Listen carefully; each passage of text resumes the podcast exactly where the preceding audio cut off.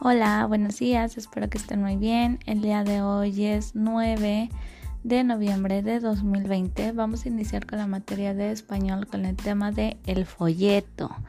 ¿Qué es un folleto? Un folleto es un, un documento que va impreso de varias hojas que sirve como instrumento divulgativo o publicitario. El folleto es una forma sencilla de dar publicidad a una compañía, producto o servicio.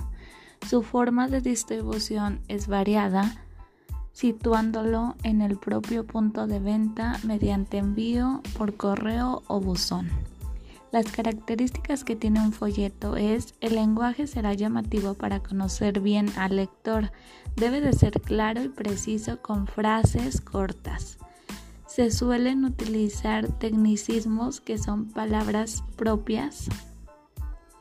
Se suelen utilizar dibujos o esquemas para facilitar la comprensión del mensaje y hacerlo más llamativo. Entonces, ahora en tu cuadernillo vas a responder la actividad que te puse. Vas a poner algunas características del folleto, escribir los elementos que puede incluir un folleto y para terminar, vas a elaborar un dibujo para completar un folleto que viene sobre la playa de Veracruz. Y cualquier duda que tengas, recuerda que me puedes decir y yo con mucho gusto te apoyo. Que tengas un bonito día, te mando un fuerte abrazo, cuídate mucho y nos vemos la próxima clase. Adiós.